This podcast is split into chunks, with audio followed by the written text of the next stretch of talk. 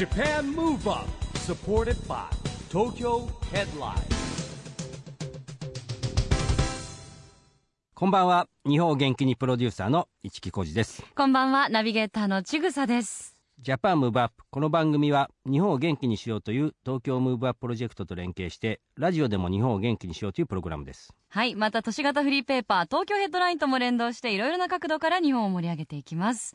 市木さん、はい。なんだかいつもと自己紹介が違わないですか、ちょっとあのー変えました。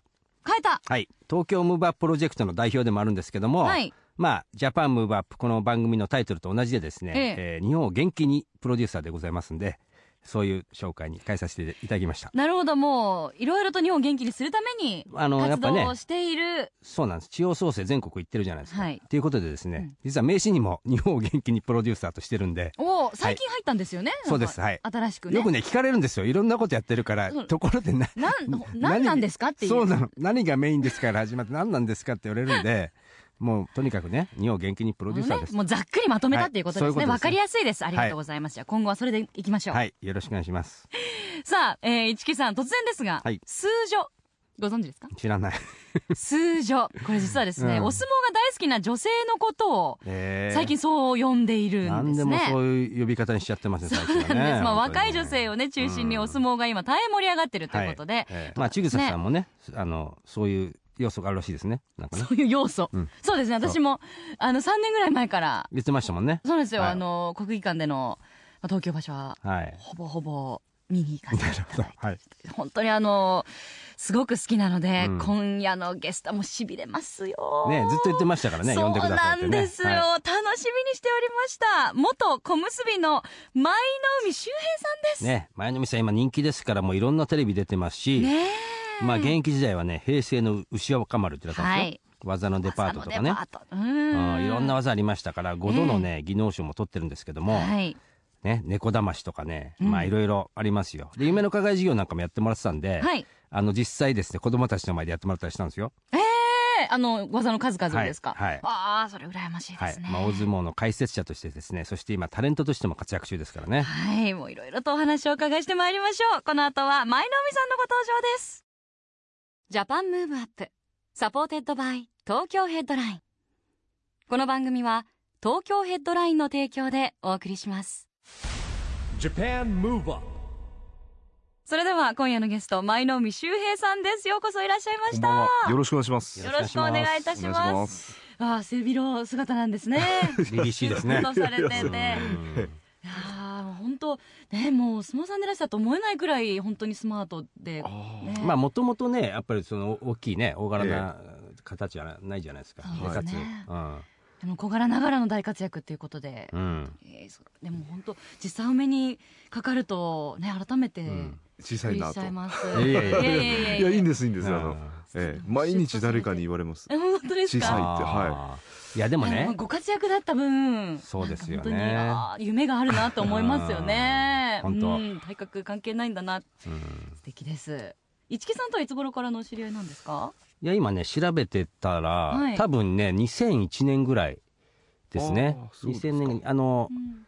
最初にあったのは、はい。えっと両両国さん現役名の親方のところで、はい、境川部屋ですね。境川部屋で、ええ。あのー僕の友人のですね、ええ。帝京の柔道の監督が渋谷さんっていうのがいてですね、ええー彼の紹介とあとあの日本テレビのみなり君っていう、まあ、これ僕の友達なんだけどいて あの相撲部屋でですね、ええ。ちゃんこ食べたのが最初ですね、へええそうですうん。ね。そこで食べて、で僕ら夢の課外事業2000年が始めたばっかりで、ええ。いろんな人こうお願いしてたんですよ、はい。あの賛同者を集めてて。でやっぱ相撲も集めなきゃいけないっていうことで前の店をお願いしてあの小学校結構何回も行ってもらってるんですよ。はい。で実際あの小学校行って、はい。えーまあ子供たちと触れ合いのとこはですね一応戦ってくもらってるんですよ、うーん。ねあの実際に。そこでね技見せてくれるの。ですよね。あの市木さん相撲部屋でちゃんこ食べたんですか？相撲部屋ちちょはい。羨ましいですね。あそう？相撲部屋行けばねちゃんこ食べさせてくれますよね。すいやいや、えそんなことないですか？みんなには食べさせない。あそうですか。ええ。別ですよもうえ自分が当たり前と思わないでくださいいや俺いねやい行ってるえでも行った時いつも食べてるな感じ悪いですねなんか。ドヤ顔されても。だからね誰しもができることじゃないですよね、そうですね。うん行くと食べさせて普通はもう稽古が終わると、はい。あもう稽古終わりました。早く帰ってください。そうですよね。あ返されちゃいます。なるほど。うんはい稽古はね、うんあの見させてもらいますけえど。ー、あそうですか。あじゃああの時もじゃあ特別に食べさせてもらったんですかね。ああそうですねやっぱり、えあらましい。いーはい。そんな行きたいんですか？や行ってみたいですよ。えーじゃあお覚えておきましょう一応 みたいな。であの相撲の技なんですけど、はいこれ舞の海さんはえやっぱ研究したんですよね。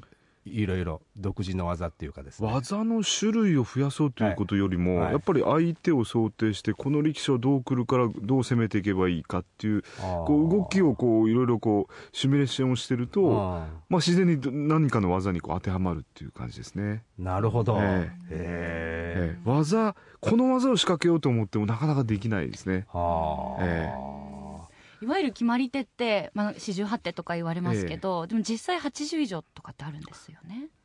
そうですね87ですね。87はい。へえそれってあの全く例えば新しいものとかが出た場合ええ今後も増える可能性とかってあるんですか？うーんないやあーそうですね。もしかするとちょっと考えられないですけど体操選手ぐらいの身体能力高い人がいてあ何かこうアクロバティックーなあ空中での動きなんかがあったりするとー、へー。技を増やさなきゃいけない。またはそういうことそういう動きは禁止にしますと、禁じ手に追加されるななるかもしれないですね。うん。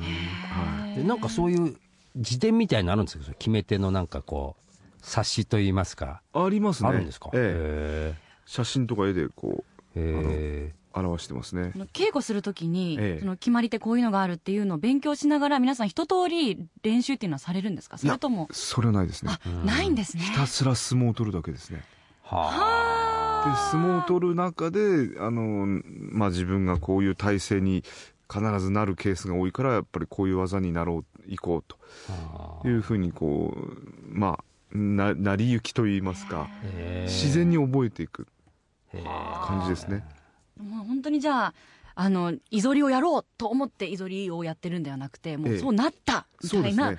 相手にこう潰されそうになったから、ええ。まあいぞりに行ってみようと。はあいぞりよくご存知ですねああいぞりとか折りぞりわからない。えいぞりってなんか本当後ろにこう反るみたいな。ブレンバスターみたいなブリッジもう。もう本当にまあそれに近いよう。ええな、なかなか出ない決まり手ですよね、ええでもね。出ないです危ないですねそれね、はい。それも。まあ、最近あのね関西学院からはい。あのいぞりを得意とするう力士が入ってきて、注目されてるんですね、へええ。久しぶりにいぞり見れるかもしれないっていう。すごいですよね。え。大技ですはなんか今年の初場所も鏡大関でしたけ？どすごく珍しい決まり手出ましたよね。あそうですか、はい。すいません勉強不足あのえええ 見すぎですね。ーい。やだ前の海さんは小学で発想飛びとあとあのちぐさ知らなかった猫だましあ猫だましは知ってます。猫だましはだって目の前でああガチに叩くんだあよの、ええ叩くた絶対叩くんですか？猫だましって。絶対叩く。絶対でなんか市木さん ええははい。猫だましは絶対目の前で目の前で手を叩くんだってあ言うんですそう手叩きますね。私はなんかこうピャッて脅かす動作をしたらそれはもう猫だましなのかなっていう解釈だったんですけどおっていうのでちょっと喧嘩になったんですまあでも今のところ叩くことになってますね。まああれはでも決まり手ではないですけどね。あれで決まんないですもんね。ええ。あれで決まったら なかなか面白いです。えええでも現役時代、はい。前の店より小柄な方っていません。いいませんいません。やっぱり、はい。えませんね。ーでもねこの、ま、あの僕から前の店前聞いたことあるんだけど例えば、あの時代に一番大きかったのはあけぼのとかですか、ね、身長はあけぼの関。体重は小錦関ですね。なるほど、ええ。あだって、まあ、小錦さんもね交流ありますけどはい。小錦さんあの頃200何キロあったんですかね？290キロはありましたね。でしょ？もう倍以上じゃないですか。ええ。まあ約3倍ですね。っていうことは怖かったですよねやっぱりね戦っててどうどうなんですかそういうの。これやっぱりね体調がいい時は戦おうっていう気力が湧いてくるんですけど、えー体調悪い時はやっぱ怖いですね。もう思考がマイナスになって潰されるんじゃないか怪我するんじゃないか、なるほど。ええ。ーまあその場所その場所その日その日でえーやっぱり体調変わってきますので、えあーでもやっぱその体格差をこう補うために、えこうやっていったら怪我をしやすいからはい。こういうふうに動こうみたいなのはもう日頃からイメージトレーニングじゃないですけど気をつけて練習シミュレーションしますね。うん。とにかくもう上から倒れてきたらうん。圧死しないようにすかさずこうかわそうとか。ああなるほど、ええ。なのに300キロが落ちてきたら大変なことですもんね、ええあとやっぱりこう張り手ですよね。ああ横からこう手が出てきた時にえやっぱりこううまくかわさないとうん。もう怪我しますからね。あそうなんですか。もうノックダウンですよ。へ一発で。え外国の力士のパワーっていうのは日本人がいくらトレーニング積み重ねても絶対に追いつかないですね。なるほど。うーんえそんな中一番一緒に残ってる力士ってどなたですかね？一番印象に残ってるはい。まあ力士、それだけじゃなくてもですね。印象に残ってる前のみさんの中で現役時代の。うーん。やっぱり貴乃花さんはオーラありましたね。ああなるほど。今かなりスリムですけど、え当時はやっぱ160キロ近くあって、痛かったですねぶつかっていくと。ええ。体がもう硬くて。あで力強いですし、えもうなんていうんですかねやっとあ回しに手がかかったと思っても、ええ。貴乃花さんが腰をちょっと動かすだけでプツッともう切れちゃうんですね。え離れちゃうんです。へもう銅像に当たっていくようなもんですね。いやそうなんですか。強かったんですねやっぱねじゃあね強かったです高ね当時やっぱりあけぼの小錦あれ対等にこうガツンとぶつかり合って投げたり寄ったりするわけですから当時の貴乃花さんのパワーっていうのはすごいですね。もしかすると白鵬関よりも上かもしれないという人も結構多いですね。えーなるほどね、ええ。ーでもね前海さんはその相撲入門するときにですねすごい苦労の逸話があってですね、はい。あの身長があるんですよね、100身長100当時173以上ですね。ですよね、はい。でやって足りなかったわけですよ。えでどうしたか知ってます？知ってます。あ知ってるね。ごめんなさい。有名なんですよね。ええ。いやその話を聞いた時もねびっくりしたでも僕も。え頭の皮剥いででゴム,、ええゴムのようなこうシリコンというようえー。な袋を入れて、はいそれでその袋にこう生理食塩水をはい。注入していくっていう方法なんですけど、ええ。3日間寝れませんでしたね、ー痛くて。あえうわ痛いですよね。ええ。皮剥いてそこに異物を入れますからね。考えただけでも痛いですね、へーでももうそうまでしても絶対にっていうやっぱお気持ちが。そうですね。ですよね。やっぱり挑戦したかったですね。うーん幸せですよでも挑戦するものがあるっていうのは、なるほど。ええ。だって何にももういらないですからね。もう欲しいものもないしあ挑戦意欲があれば。もうお金も稼ぎたいと思わないしあとにかくもうまっしぐらですね。ー。素晴らしいですね。いやいや。本当今はそんなことないですよ。ね。今もうねお忙しくねいろいろ活躍されて、はい。多方面でねご活躍ですから。うそうですか。でまああのそういった意味で今相撲の解説もされてるわけですけども、え今あのこう見こういう視点で見たら相撲面白くなるよみたいななんかね解説者もされてるえ中であります。必ず相撲の動きからその力士の性格が見えてきますね。えおー。ええ。土俵際でえあのあっさり土俵を割る。本人はあっさりじゃないんですよ。ええ。一生懸命踏ん張ってるつもりでも、見てる側はあっさり土俵を割ってるように見える、うん。まあ大体こうおっとりしたあ。あのおなんていうんですかね。欲がちょっと足りないかなっていう、ええ。人のいい力士。なるほど、うん。最後の最後までこう諦めない人っていうのはうん。やっぱりなんていうんですかね。こう気性が激しいというか、うん。ええ。そういう力士ですね、えうーん。あとはその相撲としてこう見るのではなく、うん。お互いがこうバランスをどっちが崩してどっちが崩されるのかなっていう目でえ見ると面白いですね、えええ。あのバランスの崩し合いなんですね相撲は。なるほど。離れてる時は。はい。で組んでる時は相手の腰を伸ばす競争をしてるんですね。で腰を伸ばすことができればそのまま吊り上げることもできるし、え伸ばした腰っていうのはこう寄っていってもこう踏ん張れないですね、うん。腰が浮いてて、うん。えうんそうなんですか、はい。なるほど。今なんかおすすめの力士なんかは？注目さ前れて注目されてる。注目の力士ですか。まあ、遠藤がね、怪我がなければ相当楽しみなんですけどうん。膝の怪我ありますから、えどこまでいけるかなと。ー。えうん。あとは、あの、なんていうんですかね、あの、勢いっていう力士がいるんですけど、大好きです私、ー女性ファン多いんですよ。えー。肌がつるんとして。あ、そうな。んだ。えそう肌ね、肌ツヤも綺麗ですよ。ね重要ですよ。えええやっぱりあの美美を追求する世界でもあるんですよ。はい。ええ。えあの裸体鍛え抜いた裸体を、はい。うんえ。えあで肌綺麗な人はやっぱりこうライトに映えますよね。また、ね気の毒にこうあの出来物が多い人もいますしね。うーお相撲さんってやっぱりそういうケアもする方はされるんですか？こう体をきれいに保つための。それをきれいに。ねなんかこう洗うとか、ね？それなんかこう洗ってるでしょ。保湿をするえとか。保湿いないですよやっね。ぱりないんですか、ええ。そこはそこまでされる方はいない、ええでも私の経験からすると、はい。前日にこの焼酎をうん。ガンガン飲んだ次の日よりも、うん。日本酒をガンガン飲んだ次の日の方が肌がものすごいこうテカってますね。えええ。艶が増すんですか、はい、ー。ええします。全然違いますよ。はあ。やってみてください、ええ。ええしっとりしてうん艶が出て。ー。現役力士の方って結構ええ。お酒強い方多いんですか？皆さん結構飲まれるんですか？昔は強い人多かったですけど今はうん。うんまあ今でも強い。モンゴル勢は強いみたいですよ。うん。ああーー。ええ。うん。でもね、確かに、僕も六本木で若い頃遊んで、小錦さんとかね、あの、武蔵丸とかと飲んだことあるけど、ええ。まあ強いですよね。ああ強いですまあ体でかいから飲めちゃうのかなと思ったんだけど。一度あの仙台巡業で夜あのあの歩いてたら、え後ろからガバッとこうあの抱えられましてね。で目隠しされて、ええ。そのままエレベーターに連れてかれて、え。パッと解放されたらええ。小錦さん、一緒に行こうって言われて、ええ。3軒行きましたけどええ。1軒で1本ずつあのウォッカを飲み干していくんですね。あえー。えすごいね。でいやウイスキーとかブランデーは飲まないんですか？ええ。いやあれ飲んでも酔わないんだよって、ええ。すごい強いです、ね。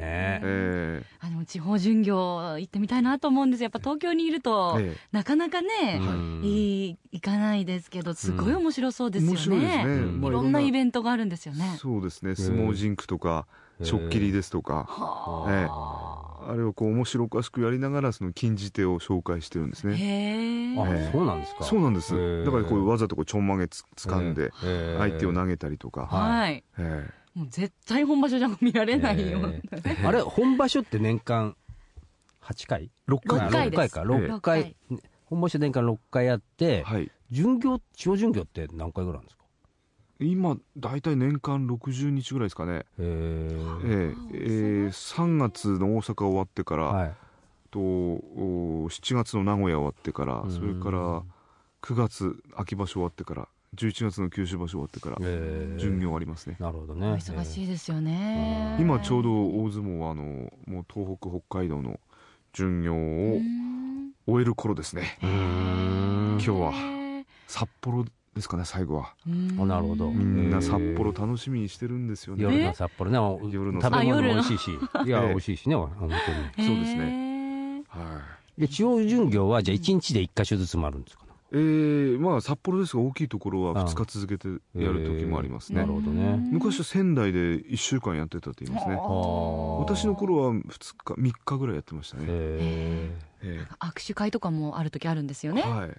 あ、そう。ええ。ええ詳しいですね、本当にね。絶対誰かに口説かれますよ、いやいや ええ。その？いやそんなえ巡業でそうやってちょっとこう声かける方もいるんですか？女性？に やっぱり皆さんあの出会いを求めて。それはそうですよ。だって本当ですか？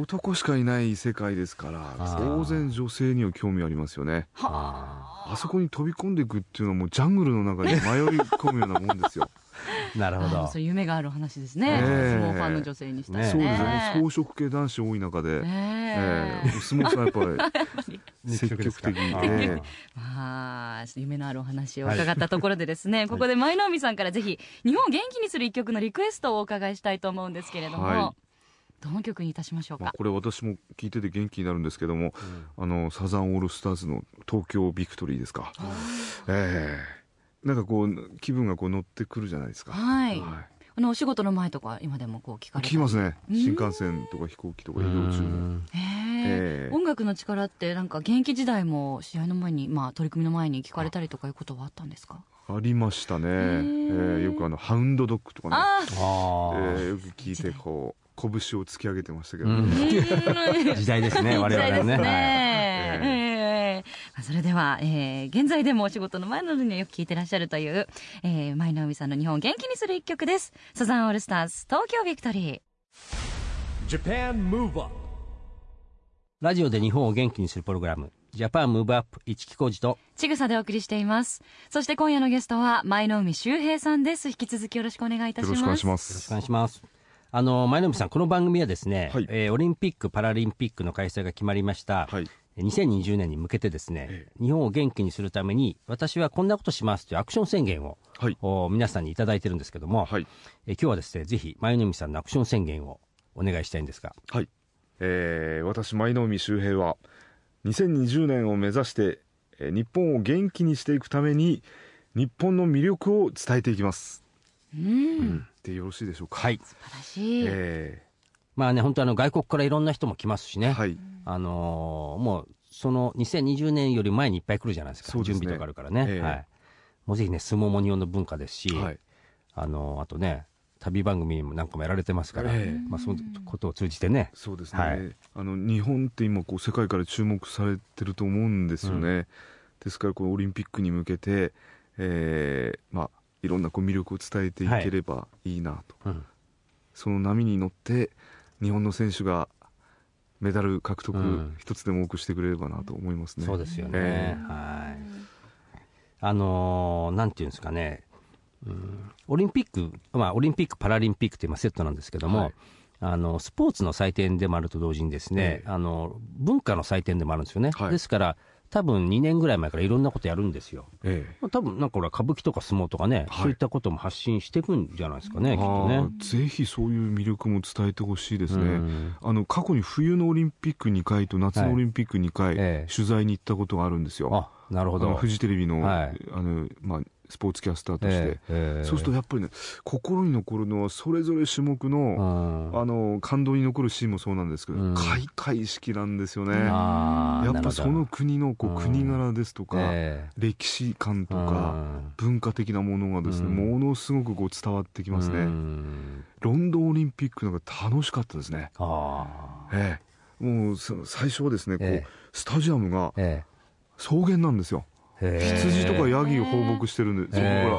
でこっち側ではなんかこうクリケットやってるわけですよ、ええでそれいいきなりパチッと真っ暗になって、うん。全部芝生剥が剥がれて、え今度あの産業革命のようなこう工場とか煙突がぐわーっとそびえてきて、えええそれ終わったらもうミュージカルの国ですから、うん。ミスター・ビーンとか、ああのビートルズのあポール・マッカートニートニーとか、次から次へとそういう人たちが出てきて、ええそれからあのあの人の奥さんですよね、えーサッカー選手のあのああのデビッド・ベッカムベッカムの奥さんがうん出てきて、えまた歌ったりとかですあね、楽しかったですね。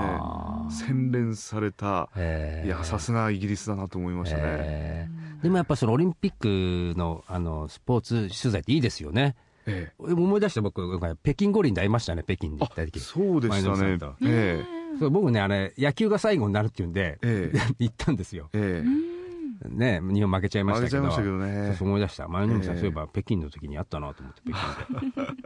ええでもやっぱり野球盛んじゃない国ですから、うん。あの競技会場がうん。なんとなく寂しいなとこう即席でこう作った。枠の中で、うんそう、どっちかって本当に、ええ。そう街のグラウンドみたいな感じのとこでしたよ。そうなんですよね。プロ野球、あの、プロっていうか、その、ええ。野球の試合自体がね。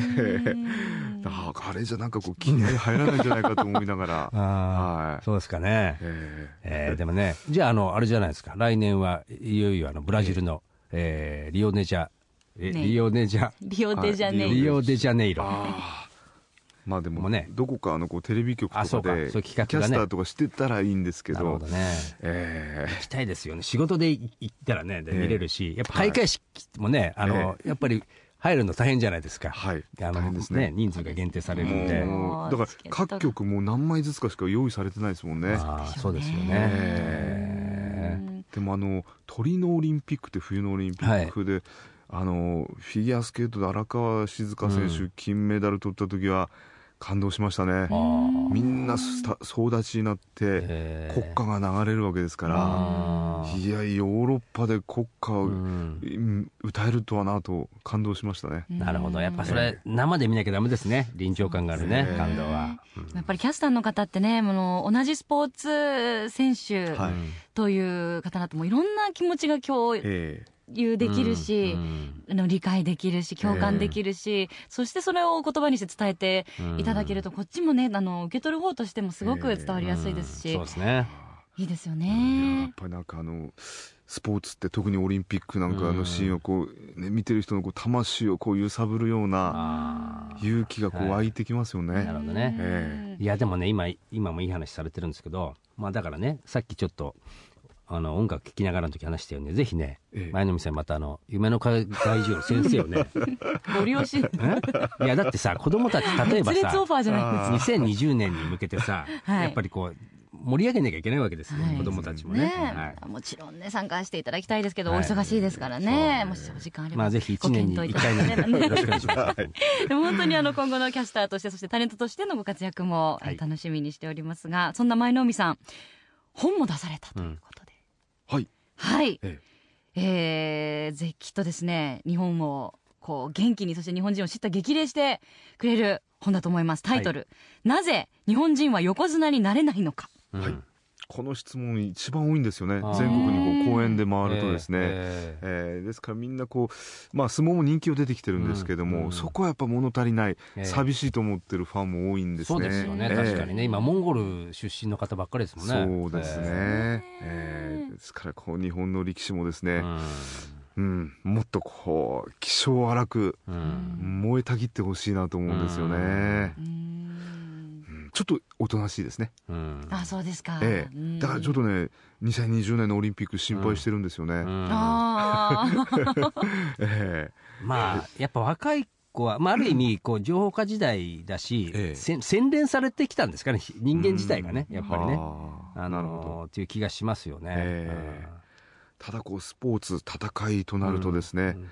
やっぱりこうメラメラとした闘争心っていうのはやっぱないと勝てない、うんメダルなんかもう逃して惨敗するとうん。その競技のこう人気をこうまあ落ちますからね。すいませんなんかマイナスの話ばっいかり。やいやいやいや。なんでもない。な柔道界なんかねもうやっぱ大変でしたもんね。やっぱりね、うん。ロンドンがあんま良くなかったんで、うんよくないですね。うん。男子のマラソンも苦戦してますし、ねえじゃああれですね、あの、相撲さんに関わらず、はい。えーいろんなスポーツやってる方、うん。もしくはもうスポーツやってない方でもこれ読んだら知った激励されますかね？えなんかちょっと偉そうなんですけどこう今の日本人がこう忘れてかけたそのなんていうか熱いものをですね、うん。なんとか伝えたいなと思います。なるほど、はい、えーなぜ日本人は横綱になれないのか現在絶賛発売中でございます、ぜひお手に取ってみてくださいさあまだまだお話をお伺いしていきたいところなんですが残念ながらお時間が迫ってまいりました。舞の海さん、はい。えー最後にゲストの方すべてに聞いてるんですけれども、ええ。元気の秘訣を教えてください。元気の秘訣、はい。一番やりたいことをやるというか私はやっぱり酒が好きなのでうん。酒を飲むとまた明日頑張ろうと思いますね。も なんか僕僕も同じような。気がしてう通ずるものがありますね、そうなんです。ね、ええ僕はちょっとついつい飲みすぎちゃってね、あれなんですけど、いや私もついついそうなんですけど、ええ。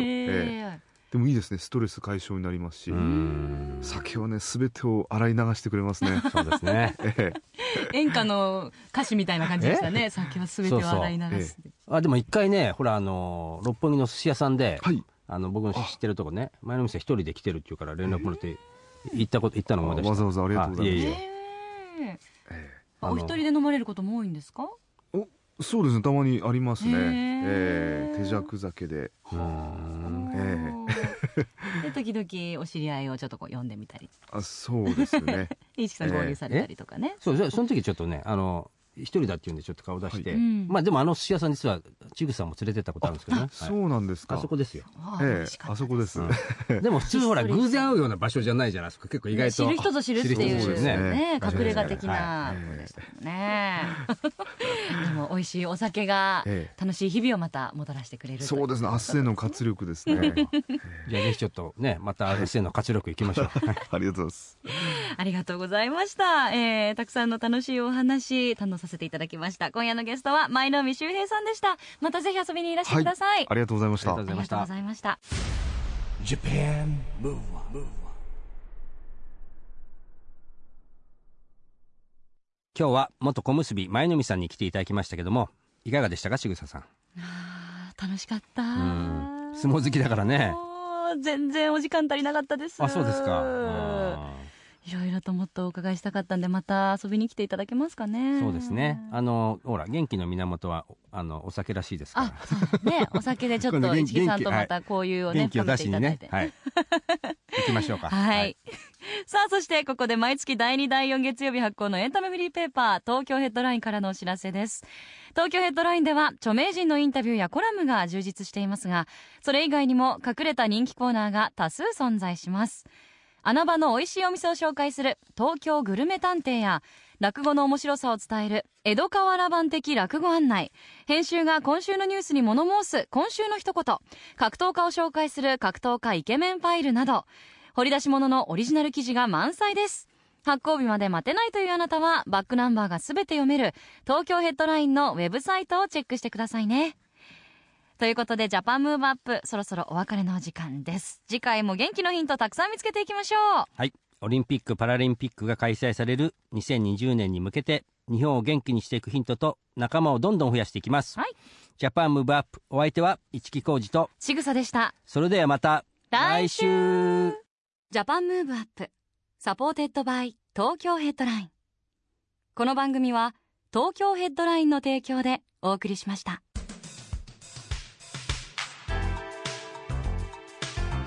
Japan. Move